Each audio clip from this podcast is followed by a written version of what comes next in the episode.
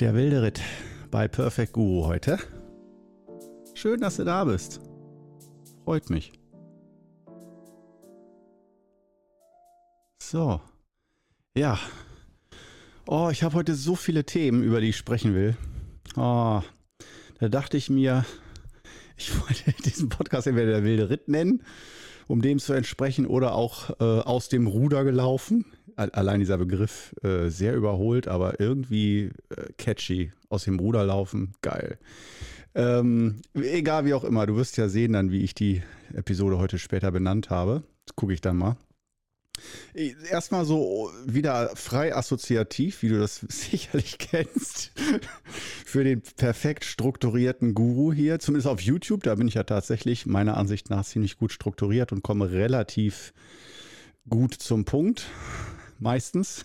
Aber hier soll ja genau, wie du weißt, das Gegenteil stattfinden. Ich habe ja noch nicht mal das Thema oder die Themen für heute benannt und das nach einer Minute 17. Das entspricht keiner einzigen Podcast-Regel. Äh, laut Podcast-Regeln, so Marketing-Regeln. Und so sollte man immer sofort am Anfang der Sendung sagen, worum es geht, welchen Mehrwert dieser Podcast bietet. Und äh, vielleicht muss ich das auch irgendwann mal machen, äh, dass ich das mehr strukturiere und man direkt am Anfang gecatcht wird und denkt, wow, dieser Podcast bringt mir die, die entscheidende Lösung für mein Leben. Und äh, hier in diesem Podcast soll eigentlich nicht gelöst werden, nur Themen angesprochen werden, auf den Tisch, eher das Thema auf den Tisch kommen und ich rege immer, immer so ein bisschen das Thema an und spreche drüber und ich weiß, du sitzt am anderen Ende der Leitung hörend äh, hat jetzt, äh, wer war es? Ich glaube, Sophia, du äh, als Hörerin, du hast mir geschrieben, dass es auch für dich komisch ist, so nur zuzuhören und nicht sich ins Gespräch mit einmischen zu können. Vor allen Dingen, ich bin mir ja bewusst und provoziere es ja auch, dass äh, ich will ja auch ein ganz bisschen im engen Rahmen äh, polarisieren, dass man auch bewusst nicht immer meiner Meinung ist oder es von meiner Ansicht nach, meiner Meinung nach, geht es hier gar nicht um Meinungen, sondern nur um Erfahrungen äh, Erfahrungswerte. Und natürlich die Meinung ist ja das, was wir aus unseren Erfahrungswerten so, wie wir die miteinander verknüpfen. Also die Zusammenhänge, die wir so in unserem Kopf bilden. Ähm, das ist aus meiner Sicht äh, die klassische Meinung. Und natürlich darf man die haben, soll man die haben, wunderbar. Ähm, nur äh, man muss sie nicht haben sondern du kannst auch einfach nur ein Gefühl haben, auch selbst wenn ich über was spreche, wo du noch keine Erfahrungswerte hast. Das finde ich dann toll, wenn man sich das trotzdem anhören darf und dann einfach das Bauchgefühl sagt, finde ich auch geil. Oder ja, das fühlt sich stimmig an. Oder nee, ich habe zwar keine Ahnung, aber der, es fühlt sich so an, als ob der Mist labert, Bockmist. Und äh, solche, dass einfach das Gespräch Spaß macht. Also heute, was hatten wir als Themen? Äh, wie immer, dieses Vorbildthema, also was einfach auch, ja, eigentlich der Name dieses Podcasts äh, impliziert, Perfect Guru. Ähm, das ist doch immer so ein Ding, wo ich mich dran aufhänge. Ähm, und da hätte ich heute gern mal, vielleicht mache ich das gleich auch relativ am Anfang, mal schauen. Hm, so diese ganzen, wenn du irgendwo Bücher liest über Meister oder Meistergeschichten und dann der alte Meister und so, und das sind alles so abgehobene, perfekte Überwesen, dass dann doch mal die Frage erlaubt sein darf, so ist das alles echt, stimmt das alles und äh, wenn nicht, wie ist es denn in Wirklichkeit und lohnt sich das überhaupt und, und, und, und, und.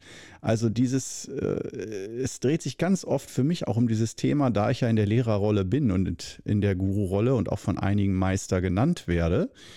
Ähm, dann ist für mich natürlich in jeder Handlung meines Tages die Frage, ist das jetzt vorbildlich genug? Ja, darf ich überhaupt in dieser Rolle, in dieser Lehrerrolle sein, wenn es Momente gibt, wo ich emotional aus dem Gleichgewicht bin oder mich nicht ähm, diszipliniert genug innerlich verhalte, gedanklich, sondern mich dabei erwische, wie ich dann mal fünf Minuten, ich will nicht sagen, über jemanden ablästere, aber doch äh, so das Negative kritisieren, wenn man sich da so reinsteigert und nicht kurz feststellt, ich finde, das ist schon wieder auch wieder so ein Thema positiv, negativ über jemanden schlecht sprechen dass es ein Unterschied ist, meiner Meinung nach, äh, wenn man über jemanden schlecht spricht, weil man schlechte Erfahrungen mit demjenigen gemacht hat. Das sollte man auch aussprechen dürfen, dass wenn man mal nicht gute Erfahrungen gemacht hat und nicht dann immer ein Geheimnis draus machen und alle Menschen immer nur in gutes Licht stellen. Das ist ja zum Beispiel auch so ein buddhistischer ähm, so ein buddhistisches Gebot. Ein, wie hießen die noch, Silas? Diese, die zehn Silas, so wie zehn Gebote, gibt es auch im Buddhismus. Und da ist auch natürlich eins, du sollst nicht hinterm Rücken von anderen über die, über die Fehler anderer sprechen. Und ich finde, nee, da bin ich ganz anderer Meinung. Es kommt aufs Wie an. Wenn man gewisse Dinge feststellt, so wie, sagt, wie man sagt, ich habe eben gerade im Garten eine Blume gesehen und da lief ein Hund draußen lang. Das ist eine Feststellung, keine Bewertung. Wenn ich über den Fehler eines Menschen spreche in einem Zusammenhang, wo das nötig ist, dann finde ich das vollkommen nicht nur in Ordnung, sondern das ist die Verantwortung desjenigen und von seinem Verhalten, dass man da auch drüber spricht. Dessen muss man sich bewusst sein. Aber Natürlich ist es was anderes und da erwische ich mich auch manchmal bei. Das ist einfach auch soziales Umfeld, Familienkultur, Gewohnheiten und so weiter. Will ich jetzt auch nicht so viele Ausreden suchen dafür. Aber ich erwische mich dabei, um zum Punkt zu kommen, wie ich dann doch länger als nötig manchmal schlecht über jemanden spreche. So, und das finde ich ist eigentlich, wenn ich einen Lehrer oder einen Meister hätte, dann würde ich sagen, na, ich hätte lieber einen, der das nicht macht der da immer total achtsam ist und so. Da hätte ich mehr Respekt vor. Das würde ich mehr bewundern. Und da sind wir wieder beim nächsten Thema, bewundern. Dass inwiefern es okay ist, dass man ähm, Menschen, aber vor allen Dingen auch ähm, nicht nur okay, sondern nötig, oder? Oder, oder? Du bist du als Hörerin, Hörer, äh, bist auch gefragt. Mach dir deine eigene Meinung. Ähm, was, was, was hältst du davon, so, wenn man jemanden bewundert, einen Meister? Wo sind da die Grenzen? Ist das förderlich? Man sagt ja manchmal beim Therapeuten ist es förderlich, wenn man sich in den Therapeuten ein bisschen verliebt. Das ist so ein ganz klassisches Thema in der Psychotherapie und nicht so von wegen, es ist dann verbotene Liebe oder sexuelle Ausbeutung oder sowas, sondern ähm, das hat jetzt erstmal nichts mit Sex zu tun, sondern nur, dass wenn da so eine Art von Aufschauen und äh, dass man den Therapeuten toll findet, dass man sich dann anders dem gegenüber öffnet und dass dann oft mehr passiert. Widersprich mir gerne, wenn seit zwei Jahren in der Psychotherapie das jetzt auf einmal ganz anders läuft.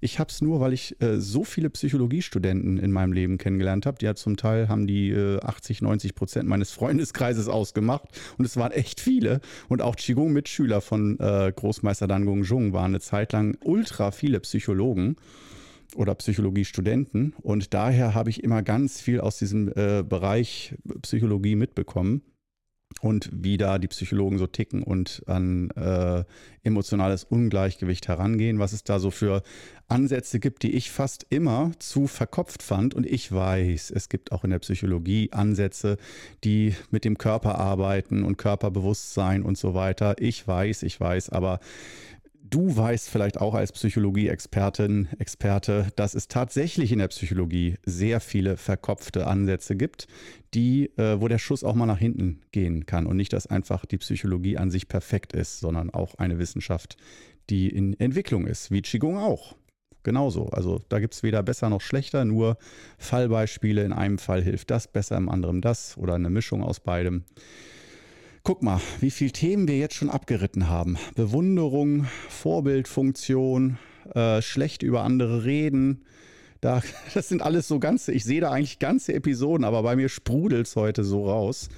Ich habe einfach so viele Ideen heute und äh, habe auch einfach wieder, die Woche war jetzt schon so lang und auch noch von der letzten Woche, da war ich in Leipzig auf einem Viertagesseminar und habe da vier Tage Qigong ge gegeben.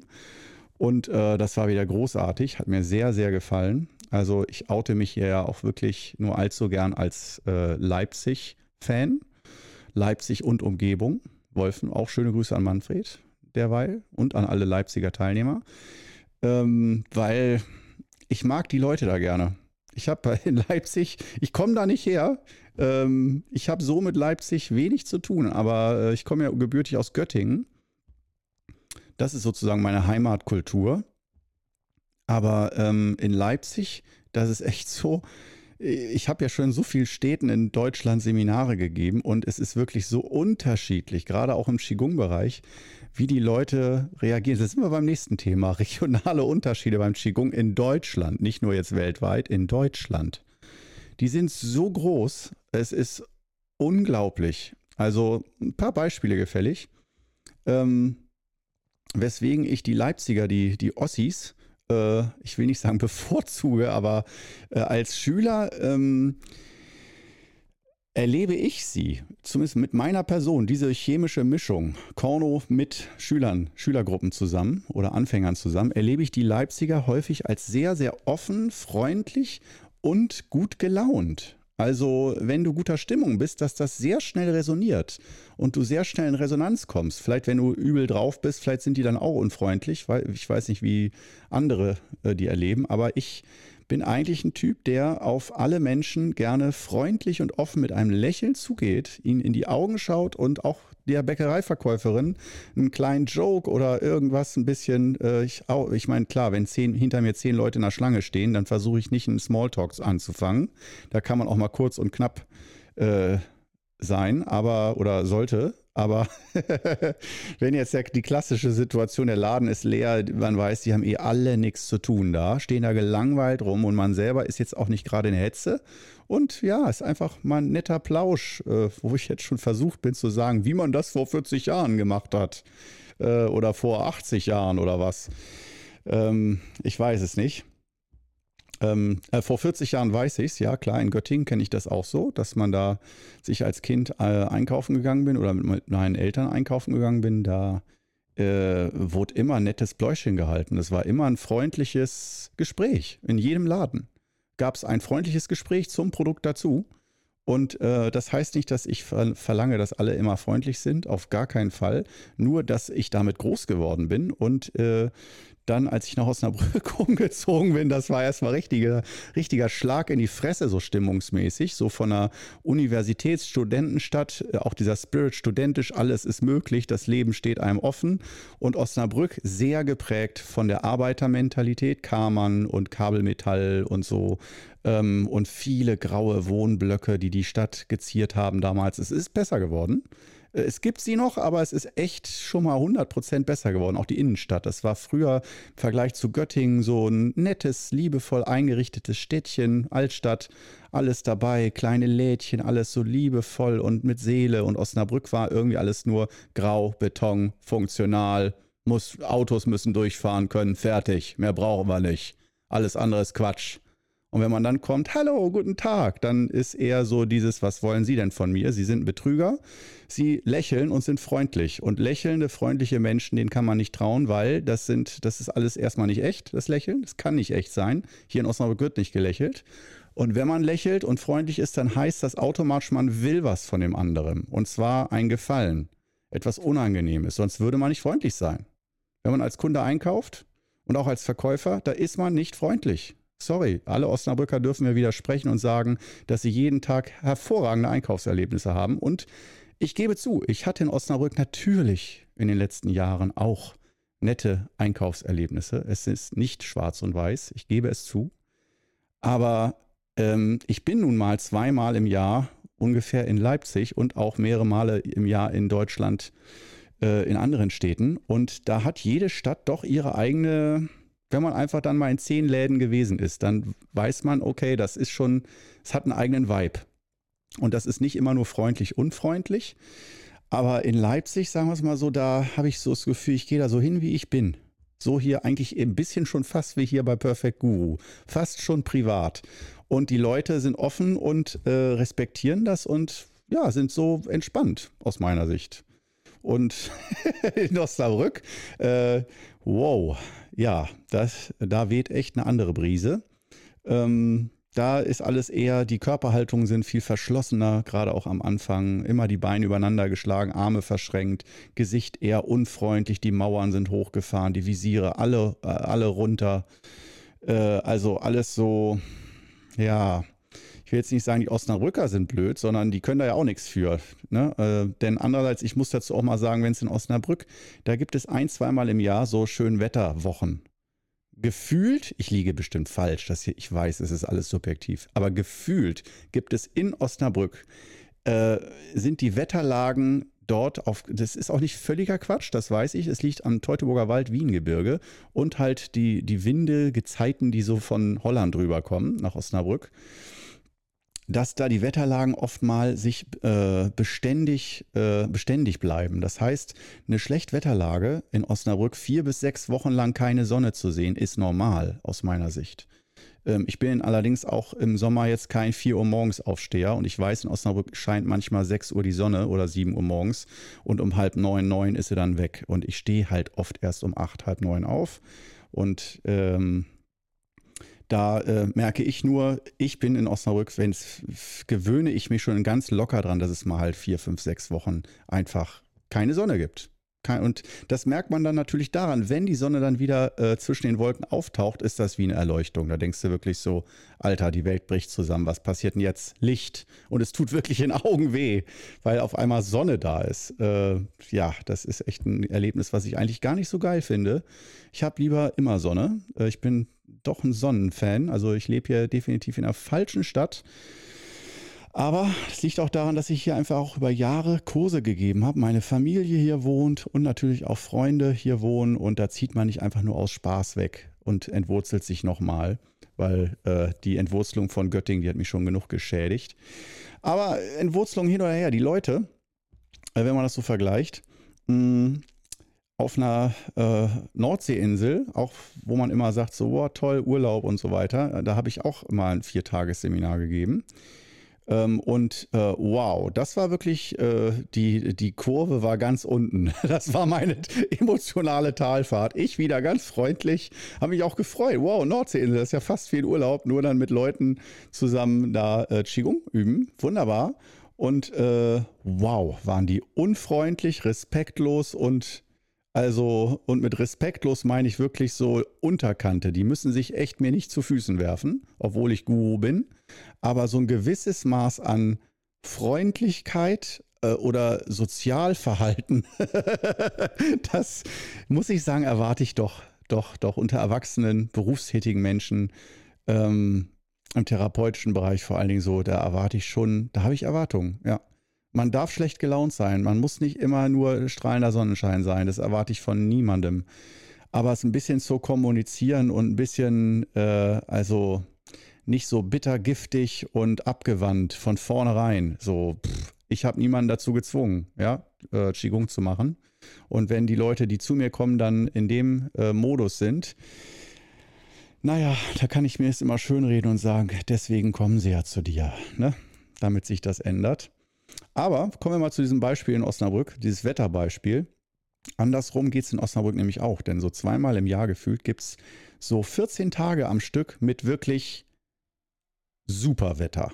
Also ununterbrochen. Höchstens mal einen Tag oder eine Nacht, ein bisschen Gewitter und sonst wirklich zwei Wochen am Stück Schönwetterlage um die 30 Grad rum oder so tagsüber. Das ist wirklich so und das so ein, zweimal im Jahr häufig auch schon mal im April, Mai das erste Mal so eine zwei Wochen Periode gutes Wetter und dann noch meistens später im Juni, Juli oder August. In einem der Monate nochmal gutes Wetter, weil in Osnabrück ist auch ganz oft Juli, August komplett kalt und verregnet gefühlt. Und ich weiß, ich habe mich da schon oft ausgetauscht. Andere Osnabrücker sehen das komplett anders. Der gleiche Sommer und man, beide haben so unterschiedliche, unterschiedliche Gefühl. Ich selber sage so, ey Leute, das war ja mal wieder ein richtig beschissener Sommer so kalt und regnerisch und wo war die Sonne? Und die sagen, nein, war doch das war ein richtig guter Sommer. Da denke ich so, okay, du musst wohl aus, du musst wohl aus Osnabrück kommen, um das als guten Sommer zu betiteln. Äh, ich habe einfach äh, die Kindheitsschädigung, dass ich mit meinen Eltern früher die ganze Kindheit jedes Mal, jeden Sommer drei Wochen lang in Südfrankreich, Italien, sonst wo, Spanien gewesen bin im Urlaub. Und ähm, einfach total gewöhnt bin, dass im Sommer gutes Wetter ist. Gerade auch in Sommerferien. Wenn in Sommerferien 10, 12 Grad sind draußen, das ist für Osnabrück ja nichts Außergewöhnliches. Tagsüber und nachts dann halt auch 9 Grad, 10 Grad, Tag und Nacht ist von der Temperatur auch ziemlich gleich dann. Und äh, Hauptsache Regen. Und äh, ja, das ist irgendwie, ich merke, je mehr ich drüber rede, naja, wenn du mich kennst, äh, dann weißt du, meine Pläne sind eh auf Dauer. Also in Osnabrück schon so, ein, so ein, eine Wohnung zu haben oder einen Ort, wo, dass man so wegen Sozialverbindungen und so mal Leute besuchen kann, ist okay. Aber ähm, so vom Wetter her zieht es mich ganz deutlich nach Spanien. Ganz, ganz krass. Da merke ich schon, ich blühe einfach so auf in Spanien. Ich kenne mich, wie ich bin, äh, mit Sonne und ohne Sonne. Und ach, darauf wollte ich die ganze Zeit hinaus. Ich sehe es halt in Osnabrück auch.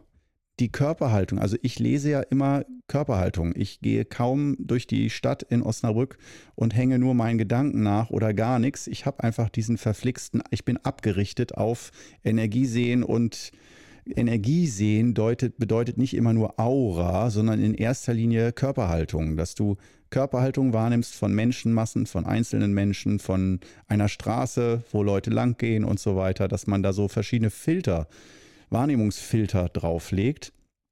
Und äh, das ist ja auch ganz interessant. Ich merke nur immer, mh, hm, sobald diese Schönwetterperioden anbrechen, nach zwei bis drei Tagen über 25 Grad, sagen wir es mal so, also die, der Osnabrücker an sich fühlt sich am wohlsten, würde ich sagen, zwischen 15 und 20 Grad. Da ist so, wow, da laufen die erst im T-Shirt rum und die lieben, die Osnabrücker lieben auch diese gesteppten Westen, die zu tragen und darunter ein Hemd oder so. Äh, aber nicht richtig eine Jacke, aber doch halt noch nicht so warm und so. Der Osnabrücker an sich, würde ich mal sagen, liebt es nicht warm über 20 Grad höre ich die ersten Kommentare immer so in Einkaufsläden in der Öffentlichkeit. Oh, das ist ja schon in der Sonne ganz schön heiß. Och, Mann, geht's ja doch. Ja, nee, nee, ist eigentlich ja schönes Wetter, da sollte man nicht meckern. Solche Geschichten. Und äh, ich selber bei 15 bis 20 Grad, äh, da, da kriege ich kaum noch unterm Stein hervor.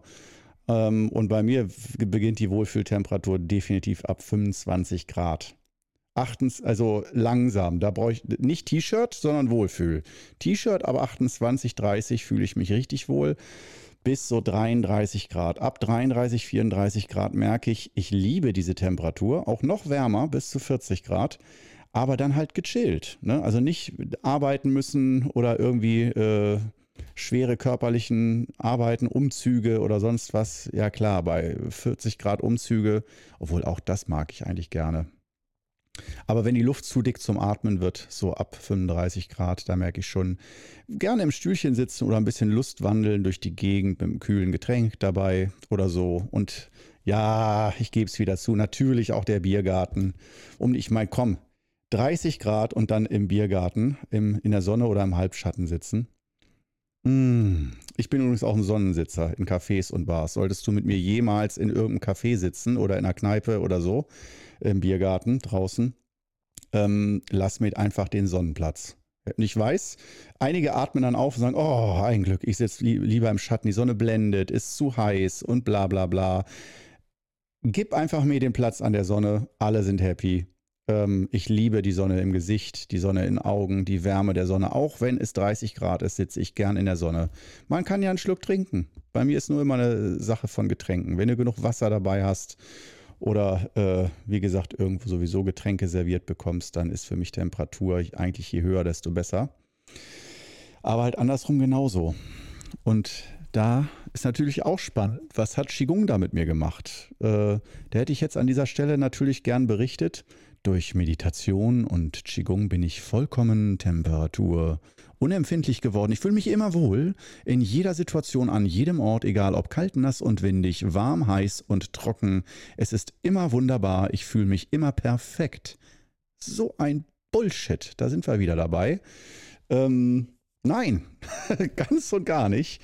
Sagen wir es mal so. Ähm, ich würde sagen, eine Temperaturempfindlichkeit äh, wird bei mir am meisten positiv beeinflusst, dass ich also jede Temperatur ab kann durch Sauna, ganz klar.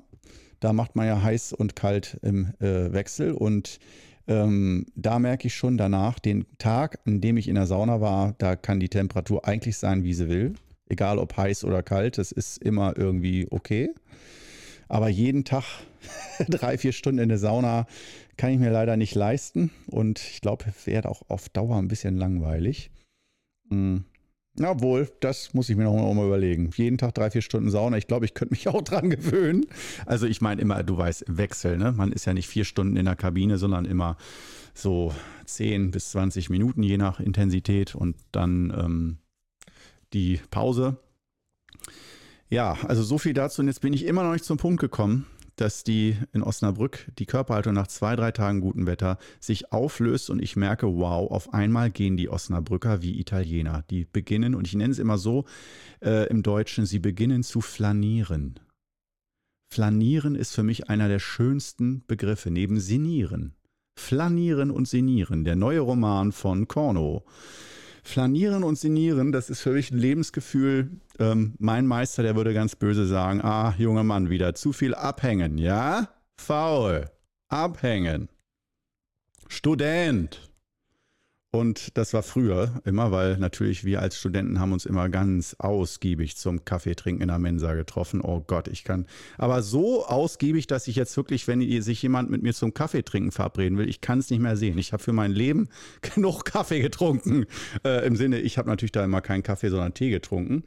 Ähm, aber trotzdem, ich kann diese Kaffeetrinkerei und dieses, dass man stundenlang äh, sich einfach nur trifft für nichts und wieder nichts äh, ich weiß, dass aus einer anderen Sicht ist es total asozial. Es ist doch schön, sich zu treffen und miteinander zu quatschen und so Stunde um Stunde und so verstreicht der Tag. Aber ich bin da zu sehr, zu sehr so, doch, ich will nicht sagen Macher, das hört sich schon wieder ein bisschen zu selbstbewusst an, aber zu sehr, ich habe gern einfach, damit ich mich wohlfühle, ein Projekt vor der Schnauze und arbeite daran und äh, bin in der Materie drin, sei es ein Roman schreiben, sei es äh, Videos drehen. Den, der YouTube-Kanal ist ja im Moment mit das größte Projekt, was ich habe. Podcast ist ja nun wirklich äh, für mich ein, ein Augenblick der Entspannung hier. Äh, und ich werde auch mal ein Foto machen lassen oder so, wie ich hier auf dem Sofa hocke, in meinem äh, Jogging, äh, in, der, in, meiner Lümmelhose sozusagen hier. Äh, und ich hatte mir ja auch überlegt, ob ich dann auch, weil man das so schön mehrfach verwerten kann, ob ich das nicht auch auf Video aufzeichne hier, wie ich den Podcast drehe. Das macht ja fast jeder, der einen Podcast macht, dass er den auch auf, äh, und ich, ich habe ja die Kameras und alles, ich könnte es ja machen, aber dann würde ich halt extra dafür wieder ein Setup aufbauen müssen, wollen. Und ich habe ja auch keine Gesprächspartner, zumindest erstmal auf absehbare Zeit, was jetzt jetzt in Corona-Zeiten ein riesiger Vorteil ist, dann nicht irgendwie über schlechte Tonqualität ständig über Skype oder Zoom oder so ähm, Leute einzuladen, mit denen man dann quatscht und die haben am anderen Ende der Leitung dann ultra schlechtes Mikrofon und rauscht alles und so. Also ich finde diese ähm, Corona-Podcasts, sage ich mal bösartig, äh, die, wo jeder bei sich zu Hause ist und der Podcast-Host, Gastgeber, ist natürlich mit perfekter Studio-Radio-Qualität zu hören und der Gast dann meistens irgendwie mit einem Headset oder irgendwie so oft sehr schlimme, schlechte Bild- und Tonqualität. Ähm, ja, man könnte sich vielleicht dran gewöhnen, wenn es noch fünf bis zehn Jahre länger dauert. Aber ich hoffe mal das nicht. Und ich kann mir also auch vorstellen, um diese Frage, boah, du siehst, es ist heute wirklich ein wilder Ritt durch die Themenwelten, ganz, ganz wild. Muss dir nicht gefallen, aber sonst lass dich berieseln oder schlaf dabei ein oder was auch immer. Sehr geil. Ich kann mir vorstellen, um mal so einen Ausblick zu geben, dass ich auf Dauer auch mal Leute einlade zum Podcast. Zumindest die Voraussetzungen, die technischen habe ich alle, dass ich bis zu vier Personen oder fünf Personen so richtig optimal einbinden könnte. Andererseits, ich habe mir auch schon ein paar angehört, bin auch, ich will nicht sagen Fan, aber ich höre ab und zu über YouTube übrigens, nicht Spotify, auch mal bei Joe Rogan rein. Das ist ja einfach, muss man sagen, weltweit der bekannteste und größte Podcaster, momentan zumindest im Jahr 2021. Ähm, und äh, ja, ich kann es auch verstehen, warum. Also äh, kann aber auch irgendwie äh, zum Teil es nicht verstehen, warum, weil er meiner Ansicht nach politisch viel zu unkorrekt ist global, um so erfolgreich zu sein. Also, weil er ist ja, was ich aber sympathisch finde. Also unkorrekt im Sinne nicht, er beleidigt jetzt nicht jeden und alle äh, und geht nicht immer gegen Minderheiten vor, aber er gibt schon so erstmal erst Fleischesser und gibt auch zu, er isst Fleisch, wirklich Fleisch. Und da weiß ich, sind einfach so viele Leute schon raus, dass sie sagen, so ein Menschen, mit dem will ich keine Zeit verbringen, dem nicht zuhören, das ist äh, als, der ist als Mensch nichts mehr wert, weil er Fleisch isst. Ähm, und äh, das ist das eine, was mich verwundert, dass er trotz obwohl er das offen kommuniziert, dass er Fleischfresser und dann auch noch MMA, Mixed Martial Arts, Fan und Kommentator ist, wo sich die Leute in die Fresse hauen, bis einer ohnmächtig ist häufig oder halt einer aufgibt oder so. Ähm, da gibt es eigentlich, das ist ja so unkorrekt und äh, da würden ja Laien wieder sagen, Gewalt verherrlichen. Übrigens, darüber wollte ich auch einen Podcast mal machen. Oder heute werfe ich es mit rein, MMA, Mixed Martial Arts ähm, mit den beiden großen Anbietern UFC und Bellator. Und äh, das, also diese Käfigkämpfe. und wo man auf, auf den ersten Blick wirklich denkt, boah, da geht es nur um Blut und pure Brutalität. Aber nein, es ist wirklich äh, aus meiner Sicht, ich habe es mir angeschaut, ein paar Mal, äh, oft, nicht ein paar Mal, oft. Ich habe es mir inzwischen oft angeschaut. Ich werde immer mehr zum Fan weil ich immer mehr sehe, nee, nee, nee, klar, wenn du so einmal so ein Best-of siehst, äh, mit die mit blutigen Gesichtern und beide haben, hauen sich in die Fresse, kann man über Boxen dann aber genauso sagen, nur Mixed Martial Arts, um es für die Laien zu sagen, ist, äh, alle Kampfstile sind erlaubt und das wurde ursprünglich ins Leben gerufen, um zu sehen, welches ist der wirkungsvollste Kampfstil weltweit. Und was ist, wenn man alle Stile frei miteinander verbinden darf. Du darfst kämpfen, wie du willst. Ja, es gibt ganz gewisse Regeln, da steige ich selber auch noch nicht durch, was man alles nicht darf. Irgendwie im 90-Grad-Winkel mit dem Ellbogen aufs Gesicht von oben oder irgendwie solche Sachen. Dann wird man tatsächlich disqualifiziert. Äh, und ich glaube auch so in Unterleib, äh, so Männer unter sich in der Eier treten und so ist, glaube ich, auch verboten. Und kneifen und beißen meine ich auch. Aber sonst ist wirklich, soweit ich da im Bilde bin, korrigiere mich gerne in irgendeiner Art und Weise. Äh, aber ich meine, hier kann man ja nicht kommentieren. Aber ähm, ja, das ist auf jeden Fall auf den ersten Blick, wenn man sich ein Best-of anguckt, das sind äh, die Top 10 spektakulärsten Knockouts oder so, da denkst du wirklich nur, okay, die hauen sich nur in die Fresse.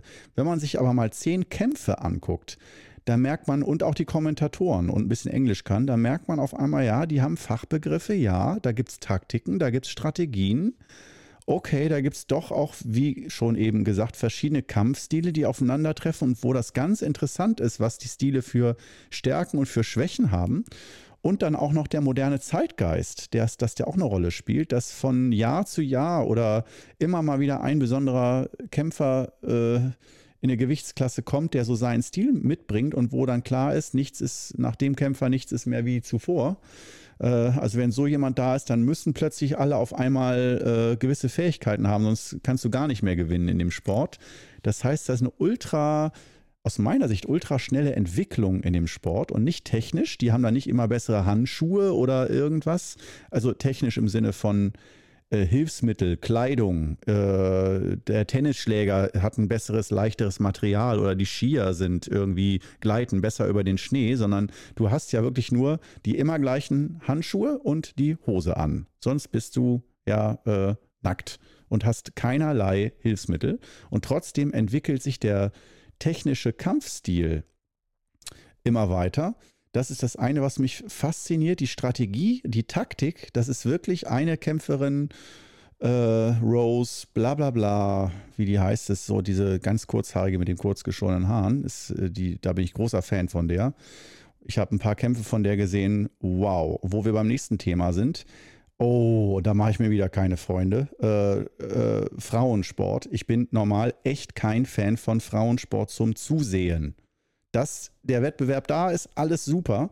Aber es ist einfach so, das Auge sieht bei mir mit und ich kann nicht in meinem Gehirn, wenn ich zum Beispiel, das klassische Beispiel ist Fußball, wenn ich Weltmeisterschaften und Champions League Spiele gewohnt bin beim Fußball, ich gucke nicht dritte Liga oder so, nur wirklich die Besten der Besten weltweit. Wenn ich das gewohnt bin, also wie schnell die abspielen, wie präzise die sind, was da so für eine Sp Spieldynamik drin ist. Und dann sehe ich Frauenfußball, mm, dann ist das nicht gleich. Und dann zu sagen, ja, aber das ist ja ungerecht und die Männer, die Biologie, das ist ja alles ungerecht, man muss Frauenfußball genauso gucken, man muss gar nichts. Äh, ich gucke Fußball nichts als Pflicht, sondern als Freude fürs Auge und als Art von Entertainment und äh, Spannung, dass Spannung im Spiel ist. Und beim Frauenfußball, da kommt bei mir dieses Gefühl von Spannung und Spielfreude und Dynamik oft nicht auf, weil es für mich zu langsam ist, zu kraftlos und zu chaotisch häufig, zu unpräzise. Ähm, das ändert sich vielleicht auch in 10, 20 Jahren, aber der, heutzutage ist es so. Es wird ja Frauenfußball unglaublich im Zuge der Gleichberechtigung gepusht, was ich auf fast allen Ebenen ja genial finde, dass das, obwohl nee, ich finde es nicht genial, dass Gleichberechtigung gepusht wird. Für mich wäre es optimal, wenn es einfach gleichberechtigt wäre. Ich hasse diese Bewegung der Frauenbevorzugung. Ich hasse es, wenn Frauen gegenüber Männern bevorzugt werden, weil sie Frauen sind. Genauso sehr, wie ich es nicht mag, wo ich mir den Augen rolle, wenn ein Mann bevorzugt wird, weil er Mann ist. Wie lächerlich. Und genauso finde ich es andersrum lächerlich, wenn eine Frau gegenüber einem Mann bevorzugt wird. Ich verstehe ja irgendwo den Sinn, dass man sagt, ja, wir müssen erstmal zum Gleichgewicht kommen, sonst kommen wir da nie hin. Sondern jeder bleibt in seiner Gewohnheit, dass die Männer schön an der Macht bleiben und so weiter das, jetzt haben wir das Thema Gleichberechtigung auch noch mit drin.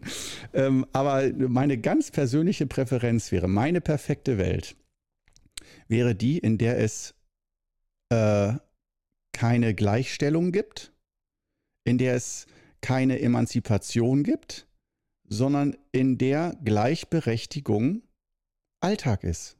Ganz normal. Spricht keiner rüber. So wie wir nicht drüber sprechen, dass wir atmen oder dass wir essen, um zu überleben. So ist für mich völlig klar, Frau oder Mann, lächerlich. Der, der, ich meine, wenn eine Frau 1,40 groß ist und der Mann 2 Meter und es ist ein Job im Lager, wo du groß sein musst, ja, dann nimm den Mann. Das hat nichts mit Mann oder Frau zu tun. Wenn die Mann, wenn die Frau 1,90 Meter groß ist, der Mann 1,50 im Lager, nimm die Frau. Sie ist besser geeignet. Und äh, für Chefposten, wenn es äh, jemand ist, der gut kommunizieren kann, gut führen kann. Äh, äh, ja, dafür gibt es doch Faktoren, da kannst du doch Tests machen. Also ich bin bei dem Thema Männer und Frauen immer gerne für blind, äh, Blindtest sozusagen. Beim Sport wäre das auch so. Äh, theoretisch, äh, dass Männer und Frauen äh, ich meine, das macht da nicht mehr viel Sinn. Ich wollte gerade sagen, unkenntlich gemacht werden, sodass du nicht weißt, ob es Männer und Frauen sind. Und dann, dass man darüber urteilt, finde ich das interessant, was die da machen. Ohne dass ich weiß, ob es Männer oder Frauen sind. Sind sie ja vom, von der Geschicklichkeit her, von der Akrobatik her, Entertainment-Faktor. Das ist für mich beim Fußball ultra wichtig, das äh, Passverhalten und einfach die Spielzüge, dass das schön zum Angucken, Ballakrobatik. Also ein bisschen wie Zirkus, dass da, dass da Leute mit Bällen sind, ein Team, was so schön zusammenspielt, äh, auch wie als ob es ein Organismus wäre und so kraftvoll und so präzise und äh, kreativ und so. Das ist, das ist für mich Fußball at its best, wo ich zum Fußball-Fan werde. Und deswegen äh, kann es bei mir auch Fußballspiele geben, die 0-0 ausgehen oder 1-1 oder so, wo man denkt, langweilig, aber die ich super geil fand oder einfach nur total spannend und wo ich sage, ja, das ist für mich Fußball. Das Spiel darf 0-0 ausgehen. Finde ich genial. Aber äh, ich so normal Bundesliga und so gucke ich ja nicht. Aber ähm, ja, damit haben wir das Thema jetzt schon auf Fußball. Wie viele Themen wir heute abgehakt haben. Also so unglaublich. Ähm, ich schaffe noch mehr, ich schaffe noch mehr. Äh ja, also Frauengleichberechtigung haben wir also auch am Start. Und äh, ich möchte aber nochmal zurückkommen auf äh, Mixed Martial Arts, MMA. Ähm, und ähm, da, nämlich weshalb ich dieses ganze Fußball-Frauen-Gleichberechtigungsding angeschnitten habe, ist, was ich so befreiend finde bei Mixed Martial Arts. Sonst guckst dir mal auf YouTube an die besten Männer- und Frauen-Fights. Und äh, ich finde, die Frauen kämpfen na, völlig anders als die Männer, aus meiner Sicht, aber genauso interessant. Und ich hätte gedacht, ich hätte fast darauf gewettet, dass Männerkämpfe viel interessanter sind, weil einfach kraftvoller, dynamischer, dass du einfach merkst, wow, was da für Wumms hinter den Schlägen drin ist, das ist, da gehen die Augen schneller auf und bei den Frauen dachte ich, ach, die, naja, halt alles ein bisschen zierlicher und alles ein bisschen langsamer und irgendwie, ja, dass du so denkst, ja, können wir nicht wieder einen Männerkampf sehen, vielleicht? Nicht so beim MMA. Da finde ich, sind die Frauenkämpfe für mich wirklich genauso interessant wie Männerkämpfe. Und sie sind nicht gleich. Man erkennt, es ist ein Frauenkampf und ich würde sagen, die Frauenkämpfe sind von der Reaktionsschnelligkeit her und der Schnelligkeit her schneller gefühlt. Nicht immer bei jedem, aber so tendenziell habe ich das Gefühl so, wow, so schnell der Schlagabtausch und alles, Wahnsinn. Und ähm, ja, von daher, ich bin da, äh, das ist, ich glaube, mit die einzige Sportart, wo ich sagen würde, äh, Männer und Frauen zum Zugucken genau gleich interessant und auch wirklich interessant. Und zuerst Ja, klar, diese blutigen Schläge und K.O.s und so, das ist das, wo die meisten Leute daran denken oder Laien daran denken. Aber wenn man sich mal ein paar Kämpfe anguckt und sich ein bisschen tiefergehend damit auseinandersetzt, dass man dann auch sieht, wow, das sind auch nicht alles nur dumme äh, Schläger, die sich da in den Ring stellen, weil sie nichts anderes können, sondern das ist für die auch menschlich eine ziemlich krasse Entscheidung und eine ziemlich krasse Sache, äh, in den Ring zu steigen. Und die sind nicht alle einfach alle nur stumpf und tot innerlich und sagen, äh, äh, schlagen, sondern oft sehr intelligente Menschen, die sind halt auch oft Ta Talkshow- äh, oder äh, Podcast-Gäste. Talkshow darf man ja nicht sagen bei Joe Rogan, Podcast-Gäste. Der lädt die dann ein und spricht mit denen, erfolgreichsten.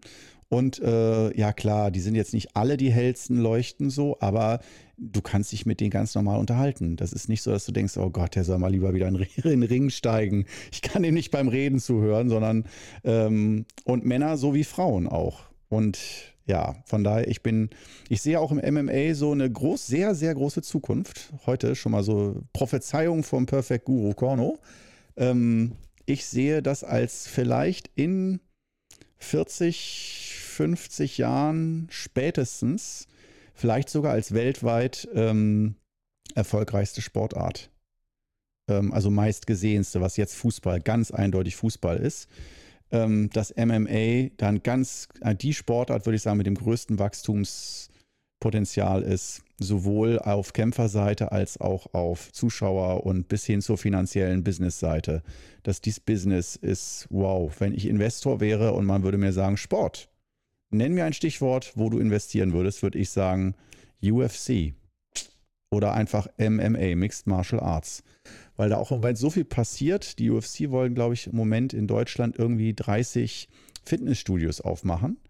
Aber nicht einfach nur irgendwie Fitnessstudios, sondern schon mit diesem Label UFC, Kampfkunst, Mixed Martial Arts und so, wo die sich, glaube ich, schon so drum kümmern, dass da nicht nur mal in Las Vegas und Abu Dhabi mal so ein Käfigkampf stattfindet, ähm, oder so eine Kampfnacht, Fight Night, sondern dass das einfach ein ganz normaler Breitensport wird. Also nicht völlig normal, aber doch vielleicht bis zu einem gewissen Grad mit Kopfschuss, äh, Kopfschuss, Kopfschutz.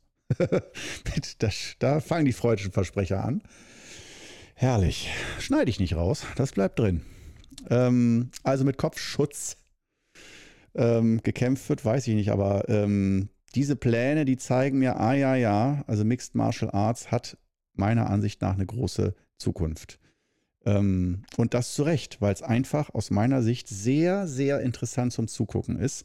Und auch gerade diese Kämpfe, die dann als langweilig empfunden werden, weil die die ganze Zeit umeinander rumlaufen, ohne sich zu berühren oder dieses Abwiegeln, Taktieren oder immer mal ein bisschen gucken, antesten und so da merkt man doch ganz schön so, wie die, wie die ticken, wie die denken, wie die taktieren und auch dass die zum Teil wirklich, habe ich so aus Interviews rausgehört, dass die auch wirklich so Taktikpläne haben, also wie so ein Spannungsbogen, dass sie wirklich sagen, okay, bei den fünf Runden oder drei Runden in der ersten Runde, in der ersten Hälfte das, dann das, dann das, dass sie so sich wirklich eine komplette Taktik aufbauen und nicht einfach nur irgendwie reagieren oder auch guck mal, was geht, ich prügel ein bisschen drauf und versuche mich zu verteidigen sondern dass die wirklich die, den Gegner auch ganz krass analysieren und dann äh, im Moment sind, glaube ich, ziemlich modern aus dem Muay Thai diese Low Calves oder Low Kicks, dass man also den Gegner, man ist die ganze Zeit im Stehen ähm, und äh, boxt auch oder so halt wie stellst dir vor, wenn du es noch nicht kennst, wie zwei Boxer, die so umeinander rumtänzeln, einer meistens eher in der Mitte, einer mehr am Rand.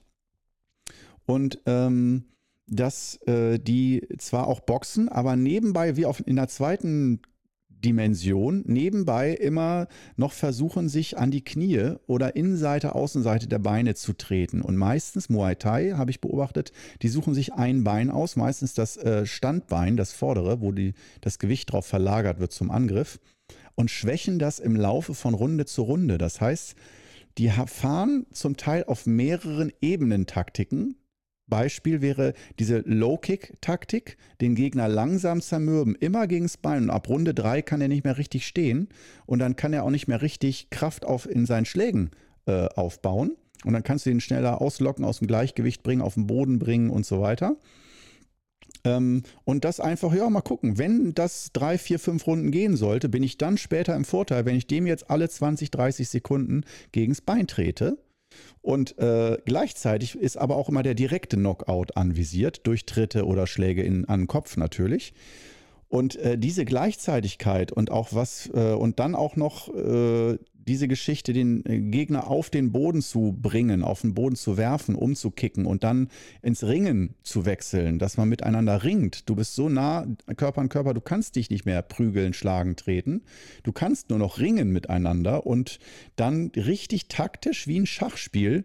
Du bist in Körperhaltung fest und musst dann gucken, wie du deinen Körperschwerpunkt verlagerst und so, um dann Hebelkräfte zu entwickeln und das alles wow. Also da könnte ich noch stundenlang drüber philosophieren, ähm, weil ich das super spannend finde. Auf wie vielen Ebenen, ich fasse es nochmal zusammen, auf wie vielen Ebenen gleichzeitig so ein Kampf stattfinden kann. Und es gibt natürlich Kämpfer, die machen einfach, äh, ich latsch zu dir hin und hau dir so lange auf die Fresse und bis du umfällst. Das, ja, kann spektakulär aussehen. Aber interessanter ist natürlich immer dieses Feinsinnige aus meiner Sicht wenn du erkennst, dass ein Kämpfer auf zwei, drei, vier Ebenen gleichzeitig kämpft und das alles im Blick hat und dann auch nochmal ein, an einen Kopf kriegt, wo du normalerweise sagen würdest, du bist, hast eine Gehirnerschütterung und kommst gar nicht mehr klar und der bleibt dann auch noch klar dabei sich, was das für eine innere geistige Stärke ist, die du da aufbaust. Aber die trainieren auch ganz heftig Nehmerqualitäten. Also ähm, ich habe da nur gesehen, der aktuelle Weltmeister im Schwergewicht, Francis Ngannou, ähm, dass der wirklich Halbschwergewichtler, Boxer zu sich kommen lässt und Kämpfer und wirklich sagt, hau mir eine Minute lang so stark du kannst mit Boxhandschuhen, so stark du kannst, Bauch, Solarplexus, Brust, wo du hin willst, wo du hin willst. Wir würden einen so einen Schlag, nicht von so einem Boxer, sogar von nicht mal so einem Boxer, einen Schlag abkriegen und kippen um. Lichter sind aus. Und der steht da und guckt, als würde er sich gerade eine Hollywood-Romanze anschauen im Fernsehen. Also Wahnsinn. Bin ich sehr beeindruckt. Ähm, wow. Also ich glaube, wenn du allein nur diese heutige Folge gehört hast. Ich weiß nicht, ob dich das Qigong technisch so viel weitergebracht hat. Es ist vielleicht heute einfach eine sehr persönliche Podcast-Folge und dabei wollte ich heute eigentlich wieder so ausgiebig über Vorbilder sprechen und über Mys äh, Meister, wie sie in, äh, also mystische Meister, wie sie in Büchern stehen. Mystiker, ähm, Zen-Meister, Qigong-Meister und so weiter und äh, wie sehr es mich immer wieder aufregt und ich das immer wieder auf die Bühne bringen will, dass nach außen, die so äh, äh, wie Heilige äh, äh, dargestellt werden und sich auch selber darstellen und damit gar kein Problem haben, dass Schüler von ihnen wirklich glauben, das sind irgendwelche heiligen Überwesen. Und ich will die Möglichkeit offen lassen, dass es solche Wesen gab oder auch irgendwo in klösterlichen Zusammenhängen gibt, die sich irgendwie dahin trainiert haben. Aber ich finde es für den alltäglichen Menschen immer so schade, wenn der Abstand zu groß ist. Und dann irgendwie auf YouTube so ein David Goggins oder sowas, kannst du auch mal gucken, so ein Ultramarathonläufer hat Navy SEAL Ausbildung, die härtesten, krassesten Sachen durchgemacht, die du überhaupt trainingsmäßig und militärmäßig durchmachen kannst als Ausbildung hat er alles mehrfach durchgemacht und sich, der ist innerlich auf einer gewissen Ebene komplett tot, komplett tot ähm, aber auf einer anderen Ebene ultra lebendig und das macht ihn als Menschen von seiner Ausstrahlung her, er wirkt deswegen ziemlich erleuchtet und ziemlich stark von seiner Ausstrahlung her. Das, wenn du dem eine Minute zuguckst, dann kannst du nicht unberührt sein, wenn der irgendwie spricht. Aber äh, dann ist schnell die Frage, wow, was für ein Vorbild, so will ich auch sein. Oder diese Kräfte hätte ich auch gerne. Oder wow, was für ein Mensch. Und so. Aber inwiefern hilft uns ich, ich setze uns mal in ein Boot als durchschnittliche Typen. Äh, wir sind alle nicht durchschnittlich. Wir sind, wir sind auch alle Meister und Meisterinnen auf unseren Gebieten und so, klar. Also ich sehe, ich würde mich jetzt selber nicht als komplett durchschnittlich bezeichnen wollen, aber im Vergleich zu so jemandem wie David Goggins oder anderen gestalten, die in der Öffentlichkeit nicht nur Meditation, sondern überhaupt krasse Selbstüberwindungen äh, auf sich genommen haben und wo du wirklich merkst, so wow, das sind Sachen, die die gemacht haben, das ist unmenschlich, könnte man selber sich gar nicht vorstellen, dass man sowas auch machen oder äh, dass man sowas kann oder durchzieht. Irgendwelche Disziplinen oder irgendwelche krassen Trainings oder so, wo du wirklich denkst, ui, ui, ui, ui, ui, was, in was für einer Welt lebt der innerlich so, dass der sowas durchzieht. Ne? Und ähm, ja, das kann ich dann auch einfach sehr gut nachvollziehen und denke mir immer, nee, m -m, m kann man so machen, aber das hat für mich zu viel. Ich meine, was macht das? Was bewirkt das in der Welt, wenn jemand sich so auf den Podest stellt und zeigt, was er kann und wie er sich weiterentwickelt hat? Natürlich kann man sagen, Vorbild, was man anstrebt, so ein Leuchtturm, ein Orientierungspunkt. Da will ich auch hin. Diese Kräfte will ich auch entwickeln und ich gucke, wie weit ich komme und so weiter. Ja, das kann auch positive Vorteile oder positive Effekte haben, sich so pushen und inspirieren zu lassen durch solche, ich nenne es mal Kraftmonster, sei es im sportlichen oder im spirituellen Bereich. Aber irgendwo ist es, ich, oh, es ist, hört sich böse an, aber ich finde es auch irgendwo eine Form von Unbescheidenheit oder von einem Extrem, wo ich denke, dass das auch gleichzeitig ganz vielen Menschen vielleicht hilft, aber auch viele Menschen ins Ungleichgewicht bringt. Und nicht nur, ich meine damit jetzt nicht so von wegen, ach, wenn ich den sehe, fühle ich mich noch kleiner und unwichtiger, als ich eh schon bin. So, also nicht, dass man dadurch Leute ähm, das Gefühl gibt, dass sie noch kleiner und unwichtiger sind, das meine ich nicht, sondern eher diese Ansprüche, so nach oben zu schrauben und nicht eben, bei mir finde ich, sollte es meine, mein Spirit ist.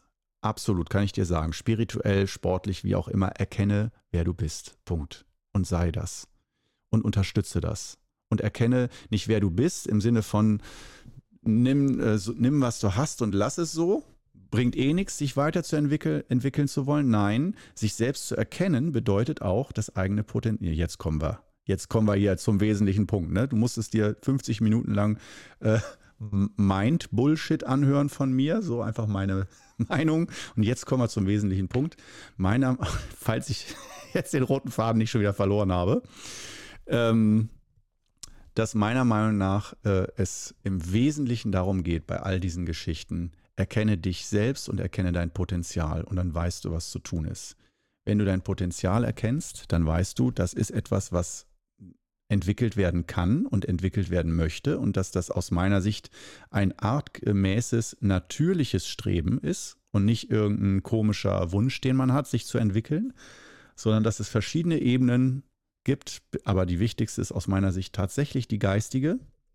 Erstmal natürlich äh, gehen, sprechen, lesen, schreiben, Platz in der Gesellschaft einnehmen können durch Ausbildung, Schule und so weiter. Also das ist schon ganz sinnvoll alles, aber das, sobald das alles abgehakt ist ähm, und eventuell auch natürlich noch Zeugung, Vermehrung und so weiter, dass unsere Spezies weiter lebt, aber dann kommt auch ziemlich schnell die geistige Entwicklung, wo ich finde, das ist nicht einfach so, ach, der eine mag es, der andere nicht, sondern dass das eigentlich, finde ich, etwas Naturgemäßes ist. Und klar, bei dem einen mehr, beim anderen weniger. Aber ich glaube, dass, äh, dass das doch zum Menschsein dazugehört, sich geistig weiterzuentwickeln. Nicht, dass das jeder macht, aber dass es dazugehört. Und ähm, ja, das finde ich, das ist so meine Meinung. Und das äh, dann wenn man das erkennt, wer man selber ist, die eigene Veranlagung erkennt, ähm, die eigenen Stärken und Schwächen erkennt äh, und das eigene Potenzial erkennt, dann inwiefern hilft es dir dann weiter, wenn du jemanden siehst, der etwas hundertmal besser kann als du? Klar kann man sagen, ich kann von dem lernen, um mein eigenes Potenzial zu entfalten. Ja, das ist so ein Totschlagargument, aber ich habe zu oft schon äh, einfach beobachtet, auch bei mir selbst, äh, dass das doch zu Irrungen und äh, Wirrungen und zu falschen Vorstellungen führt. Und gerade in dem Bereich von geistiger Entwicklung, wenn man dann dadurch äh, Dogmen oder diese Leute, die ganz anders sind als du, die haben dann Lebensregeln. steh jeden Morgen um 4 Uhr auf, du Pussy. Und solche Geschichten, sonst wird das nix mit deinem Potenzial. Und da denke ich mir manchmal, ja, das ist jetzt deine Geschichte, du Supermann, äh, hundertmal stärker und disziplinierter als ich, stehe um 4 Uhr morgens jeden Morgen auf und äh, aber ist der wirklich in Verbindung mit mir, mit meiner Lebensgeschichte, meiner Lebenskultur? Ja, wird es mir wirklich genauso viel in der gleichen Art mir bringen, um 4 Uhr morgens aufzustehen wie ihm? Oder wäre das für mich nur eine Sache, wo ich sage, ich kann zwei Wochen lang oder einen gewissen Zeitraum mich dazu überwinden, dann aufzustehen. Aber Disziplin ist, wie du weißt, hoffentlich äh, eine begrenzte Energie in jedem von uns. Manche haben mehr, manche weniger. Aber äh, sehr, äh, ich würde auch nicht sagen, die, die mehr Disziplin haben, sind die besseren Menschen oder können mehr, sondern die sind dann häufig auf, auf anderer Ebene so, dass sie sich nicht entspannen können, nicht loslassen können, äh, ja, oder nie zufrieden sind, äh, immer unglücklich, immer innerlich angespannt und so. Und es muss immer irgendwas anders sein, als es darf nie so sein, wie es jetzt ist. solche Geschichten, die halt die äh, Kehrseiten der Medaillen, ja. Und da finde ich, äh, der, das möchte ich ja ganz offen kommunizieren. Und deswegen ist eigentlich ja auch, um jetzt hier das langsam zum den Kreis zu schließen, des wilden Rittes heute, ähm, finde ich es ja beim Perfect Guru hier in diesem Podcast so wichtig, eben die Kehrseiten der Medaille. Also Blick hinter den Vorhang, hinter die Kulisse, das alles Bestreben nach Gesundheit, Erleuchtung, innerer Stärke und so weiter. Es hat alles seine Schattenseiten. Beim Qigong zum Beispiel alleine, wenn du das intensiv praktizierst, dann machst du was, was kaum jemand macht. Das ist nicht verbindend. Wenn du Fußball guckst, Bundesliga, dann ist das etwas, eine Tätigkeit oder Fußball-Weltmeisterschaft Deutschland ab dem Viertelfinale oder so. Dann ist das was, was fast jeder macht oder guckt. Und das heißt nicht, dass du immer mit der Masse gehen solltest. Das ist nicht meine Meinung. Aber meine Meinung ist auch nicht grundsätzlich immer gegen die Masse zu sein. Und dass es schön ist, wenn man auch äh, Verbindungs- und Knotenpunkte hat, wo man mal mit der Mehrheit der Menschen übereinstimmt oder ein gleiches Gefühl hat, dass man sich verbunden fühlt als ein Teil des Ganzen.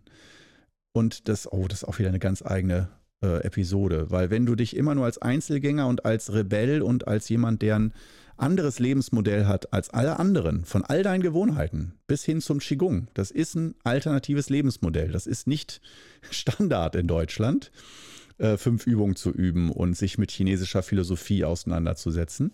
Der Vorteil ist, das funktioniert. Es bringt dir unheimlich viel. Der Nachteil ist, du kapselst dich auf gewissen Ebenen, nicht hundertprozentig, aber auf gewissen Ebenen von dem Mainstream ab. Und das ist, Mainstream ist ja eh ziemlich negativ behaftet, der Begriff. Äh, ich finde aber den Mainstream eigentlich sehr positiv ähm, in vielerlei Hinsicht. Ja, auch der hat Vor- und Nachteile und die Vorteile sind halt dieses Gefühl nicht immer alleine, getrennt, isoliert, abgekapselt, alleine gegen den Rest der Welt, sondern dass du mal der Rest der Welt bist und merkst, wow, wir sind alle mal eins, wir schauen mal in die gleiche Richtung, wir teilen alle das gleiche Gefühl, wir sind auf einer Ebene eins und äh, nicht fühlen unterschiedlich und sind unterschiedlich. Und ich finde, da muss es ein Gleichgewicht geben. Oh, jetzt versuche ich noch so viel hier reinzubringen. Aus meiner Sicht muss es ein Gleichgewicht geben zwischen äh, dem, wo du dich als Einzelwesen wahrnimmst und auch merkst, nee, nee, nee, ich darf ich sein. Lass mich mal schön so, wie ich bin. Das ist so in Ordnung. Ich bin mit mir im Reinen. Und nicht jeder muss gleich sein. Wir sind keine Maschinen. Auch die Bäume und die Pflanzen, alles ist nicht exakt mathematisch gleich. Und das gehört auch zu unseren Vorstellungen und Meinungen und bla bla bla, dass wir eben nicht immer gleich sein müssen. Aber dass es ich es als Krankheit sehe, wenn man zum Beispiel nicht einen einzigen Bereich oder eine einzige Ebene, ein einziges Themengebiet hat, wo man mal mit vielen Menschen oder der Mehrheit der Menschen einer Meinung ist und sofort, du kannst auf die Straße rausgehen und jemanden drauf ansprechen und ihr schaut euch an und seid miteinander verbunden und habt das Gefühl, eine Meinung zu haben, ist ja ein Gefühl von Verbindung. Da verbindet uns was und nicht eine Thematik, sondern eine Meinung. Das sagt man im Chinesischen, heißt, man schaut in eine Richtung. Und ähm, daher, ja, es ist der Podcast schon rum. das war so meine Meinung dazu, zu diesem Thema ähm, äh, Ich allein gegen den Rest der Welt. Und äh, dann, damit haben wir heute auf jeden Fall einen schön chaotischen, wilden Ritt durch verschiedenste Thematiken durch. Wow, wow, wow. Und auch polarisierende Themen. Durchaus alle auf den Tisch gepackt. Ich hoffe, ich werde nicht zu schnell gesteinigt hier. Ähm, ja, ich würde mal so sagen, dann ähm, ist auch schon wieder hier Feierabend heute. Schade, ich hätte jetzt heute, muss ich sagen, gerne noch äh, eine halbe Stunde, Stunde länger geredet. Ich habe aber auch die Chance genutzt. Heute habe ich wirklich Quasselwasser getrunken. Vielleicht hast du es gemerkt. Ich, hab, ich bin ja nicht mal zum Schluck Tee gekommen. Nicht mal. Das ist die erste Episode, wo ich es vergessen habe, Tee zu trinken. Ach ja, naja. Aber äh, wenn du diese Wort jetzt hörst, heißt das ja, du bist irgendwie bis zum Schluss dran geblieben. Unglaublich, aber wahr. Ciao.